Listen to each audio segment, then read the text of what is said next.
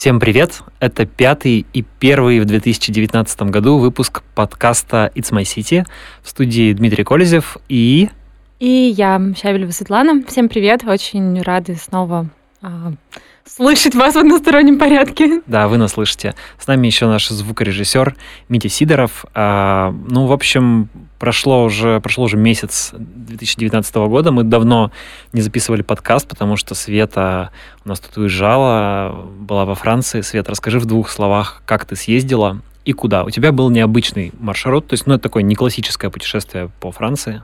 А, да, у нас просто так получается, что у нас близкие живут в Британии. Это берег Атлантики, Бискайский залив, вот, и мы поэтому ездим туда, в маленький город, и называется Парнише. А, есть на самом деле на City старый мой текст а, трехгодичной давности, наверное, где я писала про вот эти маленькие прибрежные города, по которым можно проехаться в течение двух часов на машине туда-обратно. Вот если останавливаться, то можно там два или три за день посмотреть, в принципе. А, там на самом деле такой климат похожий очень на Англию, то есть то холодно, то тепло, даже а летом. Это, это как бы типа юг Ла-Манша, да, или нет? Я плохо представляю, где Британия. Ну, то есть там через пролив э, Британия, собственно, находится или нет? А, нет, до Ла-Манша и Монсен-Мишеля нужно ехать э, прилично, почти три часа там в, в ага, другую сторону. Ага. Вот. А, но суть в том, что м, там все равно климат такой, не такой, в общем, мягкий, как, например, на Средиземном море. Вот а, там может быть холодно, может быть тепло. Но в январе, например, сейчас мы, когда отдыхали, было плюс 15, ну там в среднем плюс 12, плюс c'est hum, днем, когда солнце светило, то вот прогревался воздух, наверное, градусов до 15, все зеленое. То есть можно а, ехать зимой? Можно ехать... Да, можно ехать зимой. Сейчас там сезон устриц как раз. Что там делать, кроме того, что есть устрицы? Там есть какая-то Слушай, жизнь? ну вообще мне это напомнило... Я осенью была в, на минеральных водах, вот, и мне все это напомнило... На наших минеральных да, водах? Да, на наших минеральных водах воды. на, Кавказ... mm на Кавказе. И мне все это вот напомнило м, такие бальнеологические лечебницы, где свежий воздух, океан, а, хороший теплый, ну, там, мягкий климат, и ты можешь просто гулять, дышать воздухом, наслаждаться жизнью и природой. Вот. Я не знаю, чем там, если честно, можно особо заняться, потому что большие города, например, а, это Нант, Ван и Рен, они, ну, там, в часе, в полутора часах езды, например, от прибрежных городов, вот. Париж в три часа на поезде, вот. А в маленьких городах, ну, там, рестораны, прогулки, но... Спокойная жизнь. Французы, если честно, по вечерам такие в возрасте, они летом, например, ну, играют в какие-то игры, там на улице пьют вино, общаются, гуляют, гуляют с палками по пляжу или с собаками гуляют, в общем. Как-то так. Вы съездили в Париж еще, и хочется спросить тебя про рестораны, как человека, который нам рассказывает все время про рестораны. Что тебя там вдохновило, удивило, обрадовало? Какой-нибудь тренд или явление, которое может потом прийти в Россию и в Екатеринбург? Слушай, у меня с едой очень странная история случилась, потому что в Париже мы были полтора дня, мы мало что успели вообще посмотреть. Нам пришлось в Париже остановиться, чтобы обратно улететь в Екатеринбург, потому что рейс рано утром. Вот, и до этого, пока мы жили в Парнише и там в остальных городах, там интересная такая история, потому что ты приезжаешь в какую-нибудь маленькую деревню, где там три улицы, там 200 домов, и, и там может быть два мишленовских ресторана, например. А, вот в таком пространстве. Мы собирались все время куда-то сходить, но там такая история, что ресторан работает в обед, потом они закрываются и открываются там только в 7 вечера на вечернюю посадку. Вот. И нам было не совсем удобно, поэтому мы, так как жили в квартире, часто питались дома, вот, и выходили просто в случайные какие-то заведения. Но для меня самая вкусная еда — это та, которую ты можешь вот купить где-то на побережье. Это там устрицы, мидии, сейчас не совсем сезон, но в принципе, хлеб, масло, сыр, особенно масло, вот. А в Париже мы... Я написала себе большой список, на самом деле, но мы сходили только в несколько заведений, потому что мы везде много ели, и, в общем, мы так наедали, что потом дальше никуда идти уже не хотелось. Вот одно из заведений, это было Марксида, я прочитала про него... Еще раз, как называется? Марксита. А, я прочитала про него, на самом деле, во всяких гидах э, актуальных 2018-2019 года. Оно недавно открылось совсем, и все пишут о том, какой там чудесный интерьер, и там такая стритфуд еда от э, модного повара, и мы пришли туда, и там было все как-то невкусно за 17 евро, вот. Ну, вообще цены, вот самое удивительное во всех ресторанах, это как бы цены, потому что ты вроде ничего не съел, платишь 80 евро, в переводе на наши деньги это приличная сумма, вот, и так за все, потому что... Ужас. Да, все на самом деле раскрученные места, например, мы там сходили поесть макарон в, там, к Пьеру Эрме, а, ели Клер в Леклер даже не... И везде как-то, ну там, ты вроде отдаешь 6 евро, потом выходишь, съел Эклер, такой думаешь, блин, это же 500 рублей, а вроде как удовольствие ты получил на, на 150.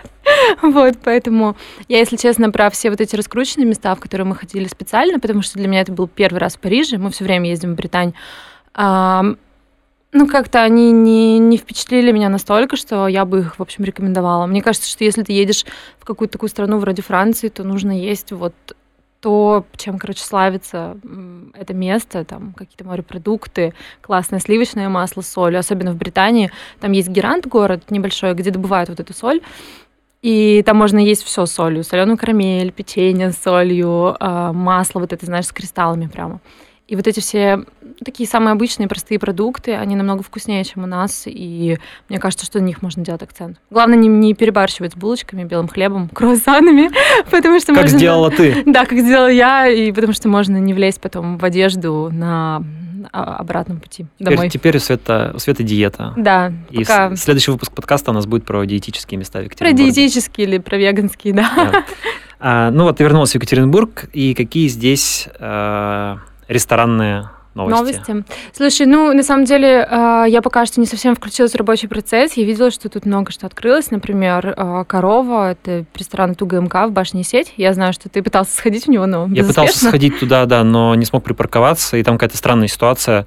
К башне сети можно подъехать с февральской революции, вроде бы там есть какая-то парковка со шлагбаумами и так далее, но когда ты говоришь, э, я хочу попасть в ресторан «Корова», тебе говорят, мы вас сюда пустить не можем, подъезжайте с улицы Бориса Ельцина, с улицы Бориса Ельцина там была часть парковки занята, а часть перегорожена какими-то лентами, я не знаю почему. Короче говоря, просто не смог нигде припарковаться, а так как а, было довольно прохладно, и возле высоких зданий всегда очень сильный ветер, то я просто представил, что мне придется идти там 300 метров по ледяному ветру, поехал на теплую парковку Ельцин-центра, счастливо перекусил в 19.91, в общем, и так и не добрался до ресторана «Корова», хотя, судя по рецензии на It's My City, там неплохо. Ну, может быть, я еще не была, мне очень интересно сходить. Я знаю, что там нужно как-то заранее бронировать пока что столики, потому что официальное открытие будет чуть позже, вот. А из таких других открытий пока что, мне кажется, ничего не было, но очень много новостей про грядущие проекты. Например, вот в этом чудесном особняке на Малышево Сак и Ванцете. Секунду, давай про «Корову» договорим. А, да, давай. про Там какой там э, какая-то штука с Инстаграмом, соцсетями, да, которую все Слушай, обсуждают. ну это я просто, мне кажется, еще... Ну, не ты одна, это я- Обращаю внимание. Там М. очень странные фотографии женщины с лицом коровы и жующихся поваров. И я не знаю, может быть, это какая-то суперконцепция, она когда-то выстрелит, но пока что это выглядит как-то неуместно. Ну, Типа шок-реклама, да, такая? Ну да, просто все знают, что это ресторан УГМК, и кажется, что УГМК, в общем-то, мог бы чуть больше денег на нормальное продвижение потратить. Ну, ты знаешь, это мне напоминает, с другой стороны, а, историю, наверное, десятилетней давности, когда, вот помнишь, если помнишь, а, МТС, по-моему, менял бренд, и они сделали это свое вот яйцо, Мгм. и все такие говорили, господи, как такая большая компания могла сделать такой дерьмовый логотип, дерьмовый ребрендинг, это вообще ужасно, у вас там какое-то яйцо кривое и так далее. А теперь как бы, ну, как-то все привыкли, думаешь, ничего, в общем. Мне просто кажется, что у коровы это не совсем, ну, такой хайповый, знаешь, ресторан. Мне кажется, он такой более классический и спокойный. И, ну, его можно продвигать как-то красиво, как, например, это делают с Сахалином в Москве. А, ну, кстати, надо сказать, что это же не первый ресторанный проект у ГМК. У них вообще было когда-то целый ресторанный холдинг, который назывался CBR, э, кафе-бар-ресторан, так он назывался, которым, и там, по-моему, э, в партнерстве с э, Кукарских, или Кухарс, Кукарских, да, был, который вот, э, ну, это какие-то уже у нас пошли совсем старинные времена, ко- когда вот был этот вот большой холдинг Малахит, а, Мгм. там, куда входил Гранд Буфет, Градара, вот все это, все такое. И потом, по-моему, если мне память не изменяет, то у ГМК с ними, э, с Кухарской в партнерстве сделали вот этот свой холдинг, куда в том числе входил, например, ресторан, а, напомни мне, на Вознесенской горке в офисном здании украинский ресторан такой внизу. А. Кра- м. Ну, ты поняла, да, в общем, о чем я говорю. Вот. Ну, короче говоря, суть в том, что это не первый ресторанный проект у ГМК. У них были до этого рестораны, потом они вышли из этого бизнеса, но, по-моему, до сих пор как-то с, УГМК, если я ничего не путаю, связаны кулинарией, вот это вот, вот эта вот М. кулинария, которая... Космоса? Да, Нет? да, по-моему, да, по-моему. Я не знаю, если связано. честно. Ну, Для ну, меня самая сейчас классная история это то, что они делают много всяких продуктов. Например, сыр, выращивают столько зелени. Сыр отлично, да. Да, и- Сыр даже в Москве продается. Я тут видел фотографии у знакомых в Инстаграме. И мне кажется, что если они могут снабжать ну, там, в течение зимы вот этими хорошими качественными продуктами, и там весь Екатеринбург, то это супер. Ну, про качество спор, как бы, они не то чтобы некачественные, но это все равно не фермерские, конечно, продукты. Ну, понятно. Мы как раз тут обсуждали с, э, с людьми с, э, как называется, фирма, фе- фирма, Ферма-ферма. Ферма-ферма, да. А, Лавка-лавка, ферма-ферма, я пу- путаюсь в этих названиях. А, Как раз обсуждали а, проект УГМК и ну, говорили о том, что это здорово, что они ну, там, заменят всякие китайские или еще какие-то а, помидоры, но как бы все равно это все равно это достаточно не, не так вкусно, как там азербайджанские помидоры или какие-то фермерские помидоры и так далее. Про фирму-ферму интересно, потому что они собирают открыть, собираются открыть первое свое заведение. заведение. Первый свой магазин фермерский в Тихвине. да, Да, в Тихвине. Сейчас у них работает доставка. Я, если честно, заказывала у них два или три раза продукты, и мне всегда очень нравится сервис, и мне нравятся курьеры, которые приезжают и Первый раз я заказывала мидии, и мальчик спросил меня, вы знаете, как их правильно там дефростировать, я могу вам рассказать. И он был такой учтивый, и это было, знаешь, ну, не- неуместный какой-то комментарий, мол, он там напрашивается ко мне в гости, он это очень вежливо как-то сказал. И у них всегда хорошие продукты, они, ну, там, чуть выше, чем продукты, которые ты можешь найти в магазине по стоимости, вот, но мне нравится и сервис, и доставка, и скорость, и, в общем-то, качество. Поэтому я пользуюсь их услугами, буду ходить в магазин, потому что Я, если дома. честно, ни разу не пользовался, хотя надо это сделать, и тут надо предупредить про конфликт интересов. У нас как бы этим проектом занимаются там мои знакомые, а его продвижением занимаются мои друзья, и, и, но тем не менее, как бы да, я знаю этих людей, которые э, это делают, я разговаривал с ними, и они там все очень как бы горят э, этим проектом, то есть это не какой-то такой коммерческий, ну то есть как бы он, конечно, коммерческий, но там помимо коммерции там еще очень важна какая-то концепция и идеология отношения этих людей к идее, и что они хотят делать, как они хотят эти э, продвигать и продавать качественные, хорошие продукты. И онлайн-бизнес они рассматривали именно как такую тренировку и понимать, ну, проверку рынка, да, насколько это нужно и важно людям. Они, естественно, больше ориентируются на оффлайн. И Тихвин, как я понимаю, это будет одна точка, а потом будут еще и другие точки. А, ну, в общем, как бы должно быть вроде бы классно. Ну, хочется пожелать им удачи, потому что, насколько я помню, в Тихвине уже была какая-то история с фермерскими продуктами, которая быстро закрылась. Наверное, да. Для понимания, это же те же а, люди, что вот есть такой был ресторанный холдинг, помнишь, а, где была Медвежья пать, Жюль Верн, а, Да, да. вот, а вот как бы младшее поколение вот этой же семьи а, занимается фирмой ферма. На самом деле, ребята очень э, ну, такие гастрономичные, они часто бывают в ресторанах, мы время от времени с ними где-то пересекаемся, и они очень хорошо разбираются в еде. Да. Поэтому я надеюсь, что у них все получится. А, из открытий, а, вот я начала говорить про ребра. А, это новый проект Олега Ананева, который он анонсировал на прошлой неделе. И на самом деле это место интересно тем, что оно открывается в, особняке на Малышево Сака Иванцете. Это красивое здание, которое долгое время стояло заброшенным. Мои родители живут в этом дворе, и я просто помню, как это здание Раньше там была парикмахерская фея, потом она закрылась. Это было, наверное, последнее, что там работало. И какое-то время катастрофически долгое. Там обитали, в общем-то, бездомные. И, короче, здание вообще пустовало, и было очень грязно, и мимо него было неприятно приходить. Малыш Васака Ивансетти, это что, что там такое рядом? Это где? Это напротив практически... Там особ- осо- особняк такой отдельный стоит. Это где Чао, где Гермес рядом. А, понятно. Вот. И потом кто-то сделал проект реконструкции, здание, в общем-то, вернули его изначальное состояние, вот, сейчас там будет ресторан, но они собираются его открыть, насколько помню, а, там, к весне или к лету, вот, поэтому еще не скоро. Какой-то, видимо, мясной ресторан, да? Да, мясной ресторан. а, Вот Олег Ананев, который закрыл вечера на хуторе как раз, он говорил и про то, что там будет и борщ, и мясо, и ребрышки, и, в общем, много всего такого вкусного и интересного. Ну, будет интересно посмотреть, в общем, что из этого получится. У Олега Ананева, мне кажется, у него же неплохие рестораны, в принципе, в Ну да. плане кухни. Л- Лебург, он, несмотря на свое супер странное название и расположение в пассаже, а, это хорошее да. место. Да, там вкусно, правда. И, кстати, про пассаж я еще должен тут признаться в любви к ресторану Метис, который я впервые посетил совсем недавно и сразу полюбил, и был там уже трижды за последнее время. И это оказалось очень крутое место. То есть, несмотря на то, что оно находится в пассаже, там все-таки не все были, поэтому надо сказать, что А, там отличный интерьер, хорошая кухня такая необычная, центральноамериканская, да, наверное, Да, правильно пер- сказать? с акцентом на перуанском. Чили, Перу, Гавайи, да, вот все такое. Мексика, наверное, немножко, да, там, по-моему, какие-то тако есть. И, Света, как человек, который эм, непосредственное отношение к ресторану Момо имеет, а Момо, кажется, конкурирует с э, Метисом.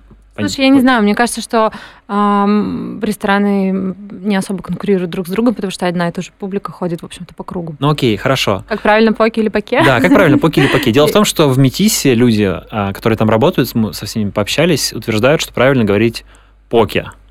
А в Момо утверждают, что правильно... Нет, в- наоборот, Наоборот. да? Наоборот, извини. В Момо говорят, что нужно говорить поке, а в Метисе говорят, что нужно говорить паке. И там, и там с совершенно как бы ощущением полной своей правоты люди говорят, что вот так вот только надо говорить. Э, В чем секрет этого слова? Почему? Слушай, если честно, не знаю. Мне кажется, что кто как где прочитал, узнал запомнил, тот так и, и говорит, если честно. Я не в курсе, просто когда ам, мы делали меню для Момо, изначально это было два года назад, а больше в городе никто не готовил это блюдо, и Кто не знает, это рис с... Да, это, это, э, это рис с рыбой. Иногда туда добавляют еще овощи и какая-то заправка вроде соевой. Это как здоровенный ролл, только в тарелке. Да, но вообще изначально на Гавайях его готовили без риса. То есть там была просто рыба с какой-то заправкой. Чаще, салат просто такой Чаще всего цитрусовый, да. Вот. И я не знаю, если честно, как правильно. Просто я привыкла к этому варианту. Можно, наверное, погуглить. Но каждый раз, когда я читаю какие-то обзоры, например, московские, там, вилледжи или афиши, то с этим словом вообще всегда бывают какие-то интересные истории. Там то один род, то другой род, то ударение так ставят, то так. Поэтому мне кажется, что здесь возможны вариации. Ну, как бы то ни было. Главное, чтобы было вкусно, на самом деле, Да. потому что сейчас многие готовят это блюдо, и оно в городе не у всех получается, потому что рис не такой, то рыба не такая, то там просто много всего накидано, и ты вообще не понимаешь смысла. Но в Метисе нормально, мне понравилось. И, и вообще место хорошее. Я там пробовал морских ежей по совету наших э, коллег из э, The Village Екатеринбург, которые сделали подборку мест, где можно поесть морских ежей. И в, э, в Метисе они самые недорогие в Екатеринбурге, 180 рублей за штучку, хотя где-то местами доходит, по-моему, до 500. Вот. А при том, что всех ежей возят э, из Мурманска, каких-то еще из Саха- Сахалина, но, по-моему, в основном из Мурманска. То есть они все, в принципе, одинаковые ежи. Это все одна и та же поставка.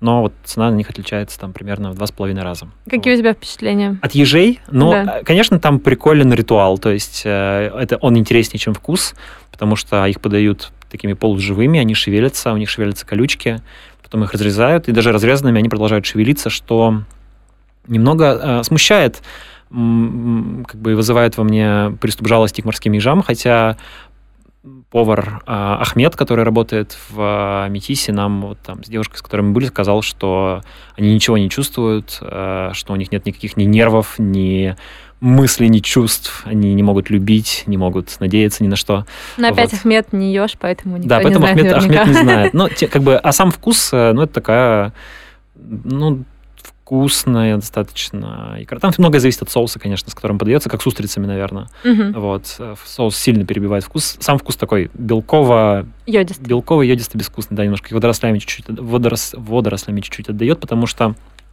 еж питается водорослями, и когда ты его разрезаешь, все, что там есть, это вот икра, которую ты, собственно, и ешь, Мгм. и такие полупереваренные водоросли, которые вычищают обычно и выбрасывают. А, Ну, икра все равно такой имеет немножечко привкус. Вот такой йодистый, как ты Мгм. правильно сказала. Я думаю, что про открытие мы можем поговорить в следующий раз. Я буду чуть больше, наверное, эм, погружена в этот вопрос. Но хочется сказать, что февраль это такой месяц гастрономических ужинов, потому что в каждом ресторане практически что-нибудь да где-нибудь происходит. Например, вот се- сегодня вечером тоже будет не актуально, будет ужин в Метисе. Они вообще часто проводят э, гастрономические мероприятия. Потом в ресторане Kitchen они собираются делать выездное мероприятие, поедут там в лес, будут что-то готовить такое э, лесное шеф-поваром. А Бова будет в Барбарисе готовить 7 или 8 февраля. В стейхаусе будет винный ужин 16 февраля. В Чиба, Чиба, ресторан Чиба э, отмечают двухлетие свое, и они привозят вообще мишленовского повара, у которого когда-то там стажировался а, Вадим Борисихин, поэтому, мне кажется, это интересное мероприятие, несмотря на то, что ну, билет стоит 5000 рублей, а, на самом деле, ну, как бы можно себе позволить, в общем-то, не знаю, там раз в полгода сходить и просто попробовать какие-то новые вкусы, вот, и 28 февраля у нас будет тоже в МОМО привозной ужин, мы везем шеф-повара из Питера, из ресторана Мистера Бо. Вот, и у него будет тоже интересное меню. Мы просто недавно разговаривали про, с поварами об этом, и иногда такие ужины, короче, заканчиваются, ну, в общем, не так, как ты ожидал. То есть там тебе что-то нравится. Ну, в смысле, тебе что-то нравится, что-то не нравится, ты такой иногда выходишь и думаешь, ну, блин, я заплатил там, типа, 3000 рублей. Ну, получила ли я, в общем-то, удовольствие на эти деньги? На самом деле, каждое такое мероприятие, это, ну, в общем, попытка узнать что-то новое, вообще поделиться какими-то вкусами, обсудить их. И это в любом случае, если ты интересуешься какой-то гастрономией, тебе в копилку пойдет. Вот. Окей. А, и, кстати говоря, завершая тему ресторанов, закрылся ресторан «Поляна». В... Два месяца всего, да? Два или три месяца. Да. Это удивительная история, потому что было столько слов о том, что они будут возрождать гастрономическую культуру на Урале. И я не знаю.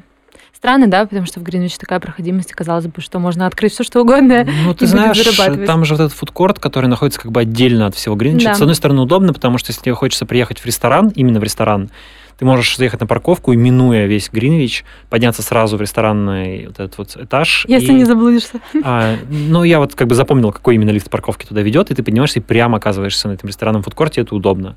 Но с другой стороны, да, так как он вот чуть-чуть отдельный, это последний этаж, туда не доходит много людей. Они и зависают там... в счастье и плове. Да, да, в том числе. Там пустовато, поэтому местами. И, ну, там есть какие-то недорогие всякие заведения, типа перчини, где сидят mm-hmm. люди, ну, а в Поляне, кстати, было неплохо, было вкусно. Я там два раза ел, и там все время было очень мало людей. Но они оставляют, оставили кишмиш, это же тех же самых владельцев, вот, и сейчас напротив откроется, или напротив, или рядом откроется грузинский ресторан Хачупури, а, да. От тех же создателей, что и Мясоруб, и они уже прям анонсируют свое открытие в Инстаграме так активно, там контекстная реклама просто всплывает каждый день у меня. И в Поляне у меня такое впечатление, что они будут делать какой-то, типа не совсем все убирать, они будут делать какое-то, может быть, изменение формата, концепции, какое-то что-то переделывать, потому что там ну, ну, вряд ли, как бы, когда сделаны такие серьезные вложения, ты будешь, как бы, через два месяца закрывать ресторан. Скорее, может быть, помнишь, как было, когда переделывали Ирланд, Old э, Старый Дублин. Угу. Когда его переделали сначала в один формат, он не пошел, проработал несколько месяцев, его и быстро его переделали, переделали в, крады, да. в гады, гады крабы, и вино, вино да. да, и выстрелил, и стал отлично работать, и с тех пор работает. Поэтому иногда вот бывают такие ситуации, когда ресторатор немножко ошибся, быстро скорректировал концепцию и полетело. Это нужно быть очень таким подвижным, как, молодым. Как Валя Кузякин. Да, как Валя, Валя привет. да. Так, ну все, заканчиваем с ресторанами. Может, ей захотелось.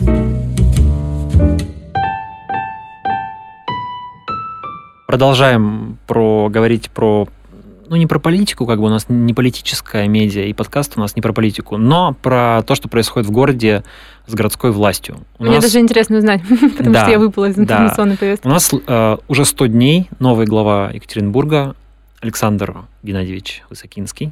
У него новая команда, которая продолжает меняться. Ну, то есть у нас новая городская дума, в общем, у нас вся городская власть новая в городе, и традиционно есть такая традиция, пришедшая к нам из западной журналистики, когда проходит 100 дней, обычно считается, что по первым 100 дням руководителя, президента, губернатора, там, мэра, кого угодно, можно как бы судить о том, как он начал, а, что он успел сделать, какие-то первые сразу проявляются конфликты, сложности, проблемы и так далее. Высокинского, кстати, так сильно медиа не отрефлексировали, было не так уж много статей, было там несколько авторских колонок, была неплохая авторская колонка политолога Александра Пирогова, а, но вот как-то таких больших каких-то текстов с анализом этих 100 дней я не видел. Мы сейчас тоже, конечно, не будем сильно анализировать, но я себе выписал на бумажку несколько, несколько плюсов и несколько минусов, про которые мне бы хотелось сказать, глядя на Высокинского. С чего начать? С плюсов или с минусов? Давай с минусов. С минусов. Ну, давай. Во-первых, а, мне кажется, что мэрия полностью провалила в эти первые 100 дней информационную работу. А, они ужасно плохо рассказывали про свои всякие нововведения. Эти нововведения появлялись в неудачное время, иногда в крайне неудачное время. В первую очередь я говорю об идее повысить зарплату главе города и всем его заместителям. Ну, то есть это выглядело... Там было, было свое обоснование, а, которое заключалось примерно в том, что в администрацию города нужно набрать классную профессиональную команду, но так как зарплаты там в два с половиной, по-моему, раза ниже, чем, например, в правительстве области, то никто работать не пойдет, поэтому давайте поднимем, поднимем зарплату всем вице-мэрам, а, а чтобы поднять зарплату всем вице-мэрам, нужно поднять ее мэру, потому что это как бы пирамида, и ну, так устроена, в общем, система оплаты труда, что если не поднимаешь зарплату начальника, то всем остальным ты тоже не можешь поднять. По крайней мере, так объясняли. Вот. Но выглядело это ровно так, что появился новый мэр, который тут же поднял себе зарплату. Просто любой человек, который хоть немножко работал там с медиа, с э, пиаром, со всеми этими вещами, он прекрасно понимает, как это считывается. А, плюс известие о повышении зарплаты а, мэру появилось в один день а, с информацией о возможном повышении стоимости проезда в общественном транспорте. И тоже это все склеивалось у людей, естественно, в а, смешную логическую цепочку, что сейчас с нас каждого возьмут по рублю, чтобы поднять мору зарплату. Конечно, это совершенно не так, тут нет такой связи, а, прямой, по крайней мере, потому что суммы несопоставимые все-таки, но как бы выглядело это примерно так. И, ну, мне кажется, что есть еще много всяких примеров, а, то, как была плохо проведена информационная работа, и, в общем, это жирный минус для информационного блока мэрии, хотя там был сформи- сформирован целый какой-то, какой-то опять э, департамент, я не помню, или управление городской внутренней политики зачем-то появилось, какая-то там реорганизация э, пиар-блока, каких-то там назначения, медиахолдинг какой-то опять новый создается. Короче, там куча всяких э, тратится энергии на то, чтобы как-то наладить информационную работу, но пока она выглядит очень плохо. Это первое. Второе. Тоже отчасти про информацию, но про вот как бы самый крупный скандал последнего времени, который связан, это история с отменой 24-й маршрутки. Это маршрутка, которая ходила э, со втор Чермета на сортировку, ну и обратно, соответственно, через центр города. То есть она таким образом связывала между собой два отдаленных района и эти два отдаленных района с центром. Значит, там штука в том, что э, как, как утверждает мэрия, они примерно, по-моему, 100 миллионов рублей в год тратили на субсидирование этого маршрута. Говорили, что у них все э, измерения, все их данные показывают, что маршрут этот не пользуется популярностью, что как бы он особо горожанам не нужен, поэтому типа давайте его отменим. Э, отменили. Система устроена так, что частный... Там и был частный перевозчик, но как бы система устроена так, что частный перевозчик, чтобы участвовать в этом в перевозках он должен участвовать в конкурсе. Вот. Если администрация города этот конкурс не объявляет, то частный перевозчик не может просто взять из точки А и в точку Б возить э, пассажиров. Как бы нужно это делать вместе с мэрией. Плюс ну, перевозчик должен получать а, деньги, если он субсидируется. А, ну, в общем, они отменили эту маршрутку, и тут же это вызвало огромное недовольство людей. Выяснилось, что муниципальный транспорт никак а, не может помочь этим людям теперь добраться из их района в центр. Он либо ходит не туда, либо ходит очень редко. А, ну, короче говоря, поднялось такое нешуточное нешуточное волнение людей. Опять же выяснилось, что никто ничего никому не объяснил, никто не донес до людей, как бы, а, как они должны добираться из дома на работу или с работы домой а, и так далее. То есть опять вопрос к тому, как подавалась информация.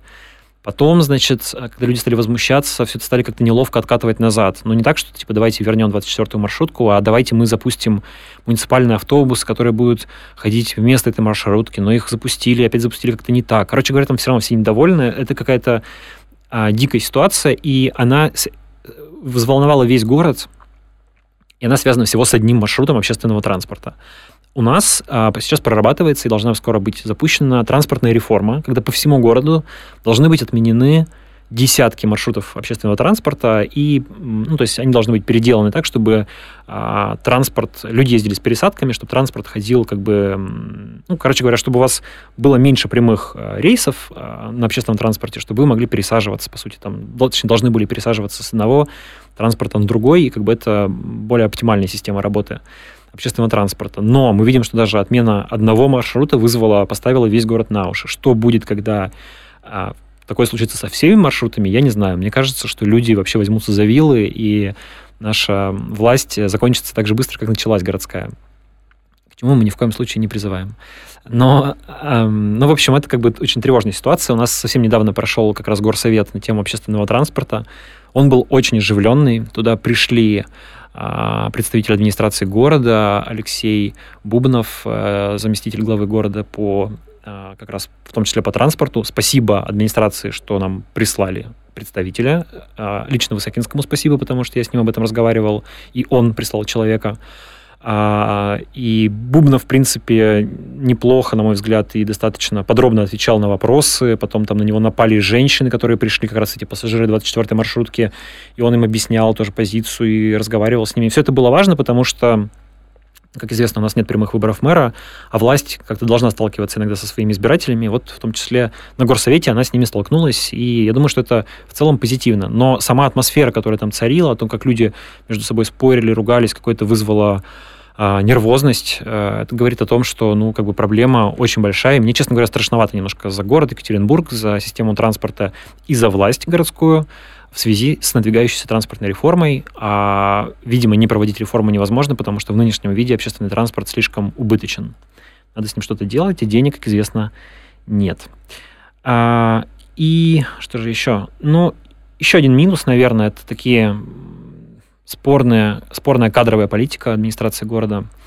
А, не очень понятно, почему были назначены несколько, некоторые руководители районов, некоторые вице-мэры, по какому, по какому принципу назначались.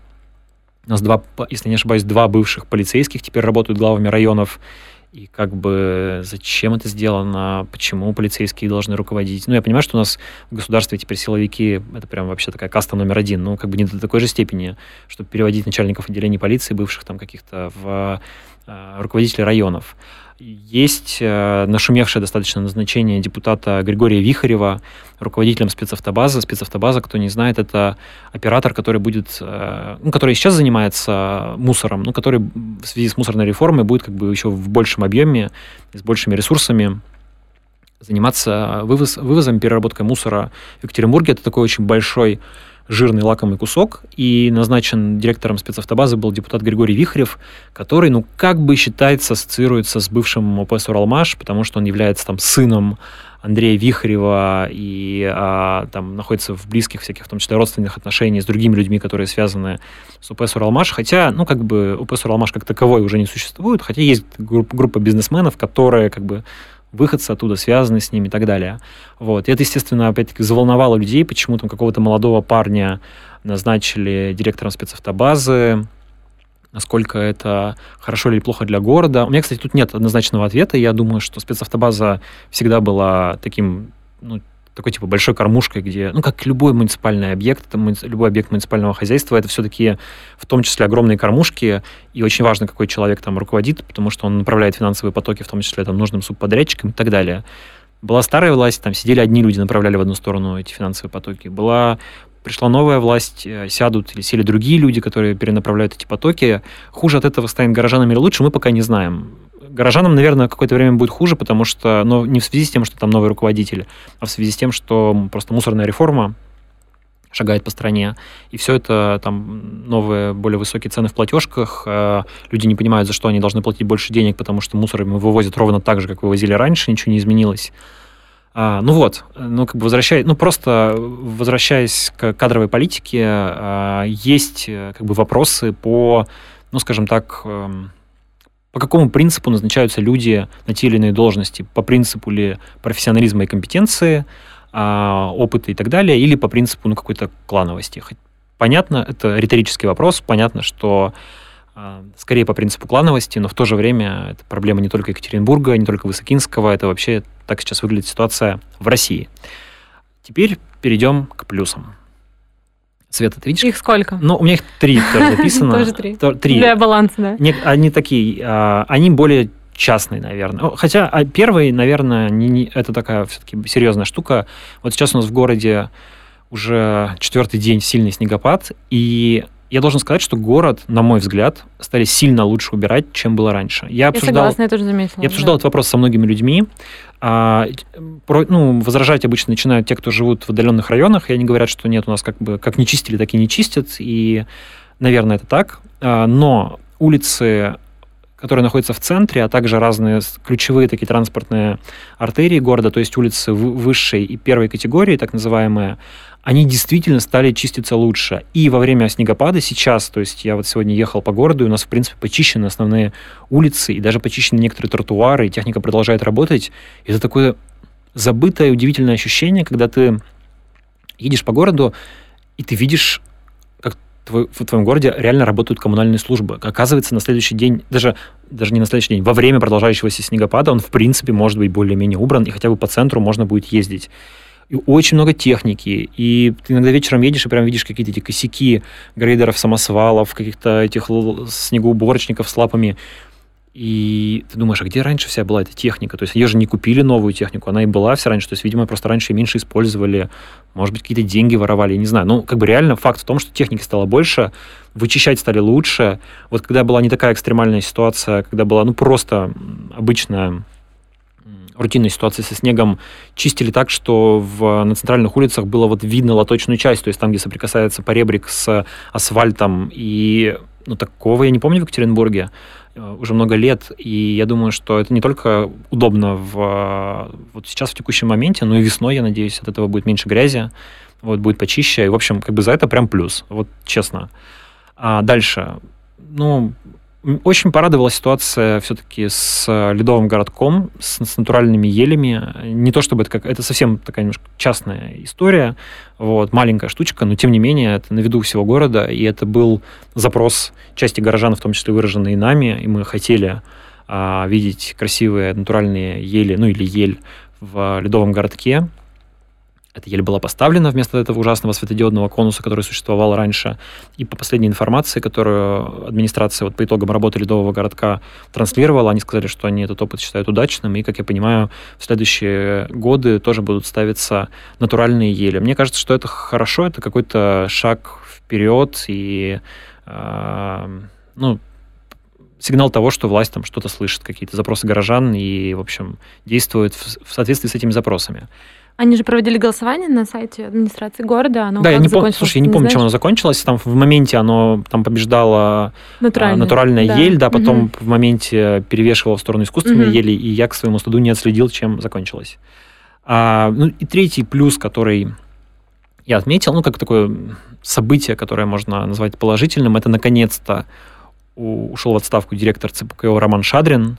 Он как бы написал заявление по собственному желанию, сказав, что... Но он ну, на самом деле мы понимаем, что все-таки его там, видимо, попросили уже настоятельно уволиться, и это то, что долго-долго-долго не могла сделать предыдущая власть. Мы, правда, не знаем пока, кто придет на место, на место Шадрина, станет ли от этого парку лучше или нет, но просто тот факт, что... Ну вот раньше было ощущение, что администрация города уже упиралась просто как бы упрямо и на зло практически горожанам, которые требовали отставки Шадрина, практически напрямую это говорила Татьяна Ярошевская, что вот, вот а мы оставим вот его, вот как бы вы хотите, а мы оставим его, потому что, потому что можем.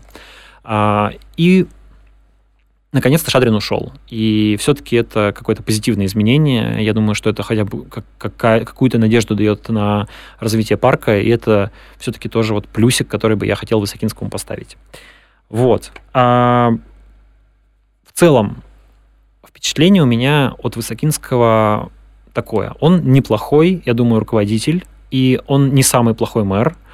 А у него есть очевидные проблемы с тем, что он сильно зависит от э, разных экономических, политических кланов, которые есть в городе. Он вынужден с ними согласовывать, относить свои действия и назначать в команду людей в соответствии с интересами этих кланов. Но самая главная его проблема, конечно, в том, что он не был не был избран всенародно, он был назначен, поэтому его главным избирателем является губернатор Свердловской области, и старается он, я думаю, в основном для губернатора Свердловской области, чтобы продемонстрировать тому, что он может убирать снег, он может делать то, он может делать это, а, не потому, что он такой плохой, но так устроена система. Если тебя назначает человек, и твое благополучие полностью и продолжение твоей карьеры зависит от этого человека, ты начинаешь, ты будешь делать так, чтобы в первую очередь все устраивало этого человека, и уже во вторую очередь э, жителей города. И я думаю, что жители города очень это чувствуют, и за это Высокинскому не прощают ничего. А, вспомним Евгения Ройзмана, который был ну, не самым удачным мэром с точки зрения управления. Ничего особенного он не сделал, как бы, и никаких э, каких-то таких управленческих шагов сильных э, он не мог сделать, потому что не было полномочий, ну и даже и не пытался. И тем не менее ему горожане прощали практически все, потому что они знали, это наш парень, мы его выбрали, как бы, ну уж какой есть, извините.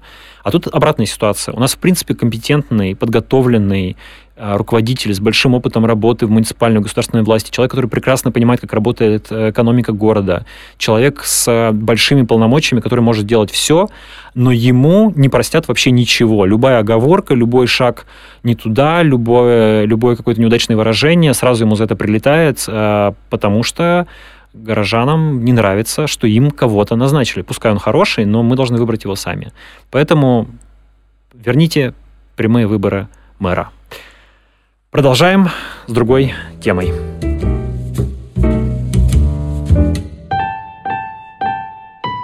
Так, а, на самом деле мы проговорили про все, про, про то, что хотели. У меня есть несколько технических еще тут замечаний. Ну и маленькая совсем история про мое, еще один мой такой опыт э, городской, или точнее пригородный. Я попробовал э, для себя новое увлечение. Это гонки на льду. До этого ты никогда не катался? До этого, ну, я как бы вожу автомобиль. Я имею в виду, что... Да, но не, я, я вообще не люблю, в принципе, чисто как-то эстетически, я не люблю всю эту хрень, связанную... Извините за слово хрень. Нас ругают э, слушатели за то, что мы используем иногда... За то, что я использую иногда такую лексику, потому что у нас же интеллигентный подкаст. А, так вот, а, я вообще не люблю все эти штуки, связанные с а, всякими дрифтами, а, фильмом «Форсаж», какими-то уличными гонками. Мне сама эта эстетика не очень нравится. Какая-то такая пацанская такая, ну, все вот эти вот какие-то, да, пацанско-гаражные, какие-то эти заниженные приоры, я не знаю, музыка громкая, все, ну, вот как это вот это вот, короче, все эти штуки, я не знаю, все эти люди, мне, они не вызывают у меня эстетического какого-то радости, вот. Но, тем не менее, и я не очень понимаю вообще ничего в автоспорте, у меня есть хороший мой товарищ Сережа Ременник, который занимается гонками, он э, суперпрофессиональный роллист, он может об этом бесконечно говорить, он занимает всякие призовые места на крутых международных гонках, но когда мне Сережа что-то рассказывает, я даже не понимаю, как бы, как сказать, э, ну, он говорит там, я, вот у нас случился такой заезд, и я там занял на первое место. Я даже не понимаю, значит ли это, что он выиграл какую-то гонку в целом, или что это вообще значит. Ну, короче говоря, я не понимаю, как эта система даже автоспорта устроена. Короче говоря, ко всему этому я относился так немножко скептически.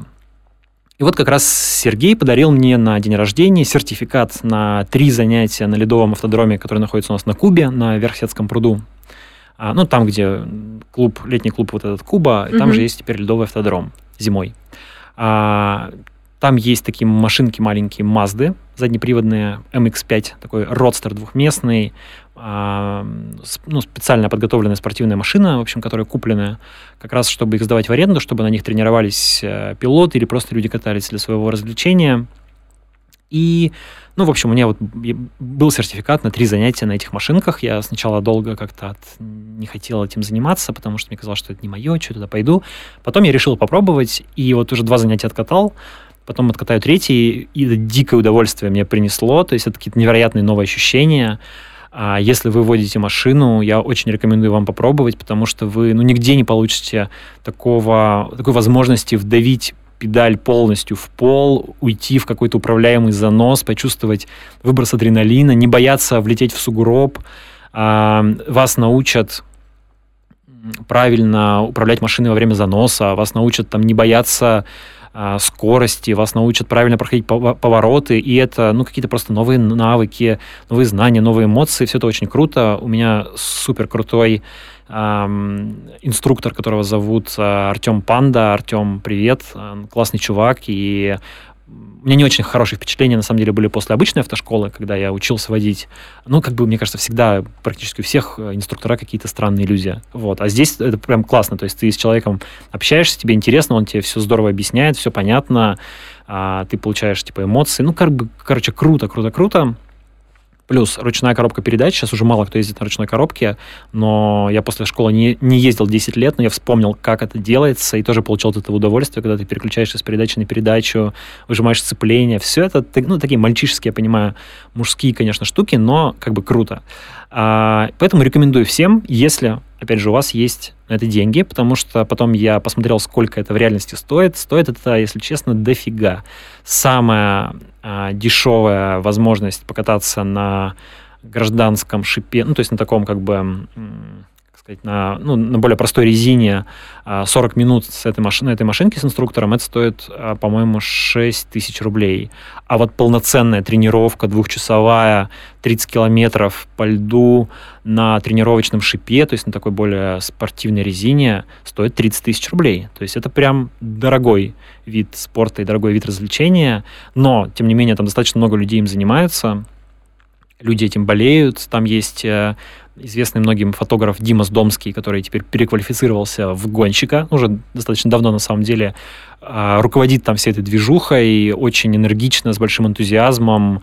А, и, как мне говорили люди, которые этим как бы увлекаются занимаются, благодаря вот усилиям там, с Домского, Ременника, всяким и других людей, в Екатеринбурге вся эта тема автоспорта, в том числе ледового автоспорта, вышла как бы на очень высокий уровень. То есть у нас сейчас город, ну, реально в топе, как минимум, по этим развлечениям, по этому спорту, а может быть, даже является, я не знаю, там одной из а, столиц в России а, всех этих вещей. Поэтому, если вам хочется попробовать чего-то нового, или вы думаете про какой-то необычный подарок для Дорогой своего... подарок, да. На День ну, Валентина, например. 6 тысяч рублей можно, ну, можно, что, можно, да, можно принципе, потратить можно, да. иногда.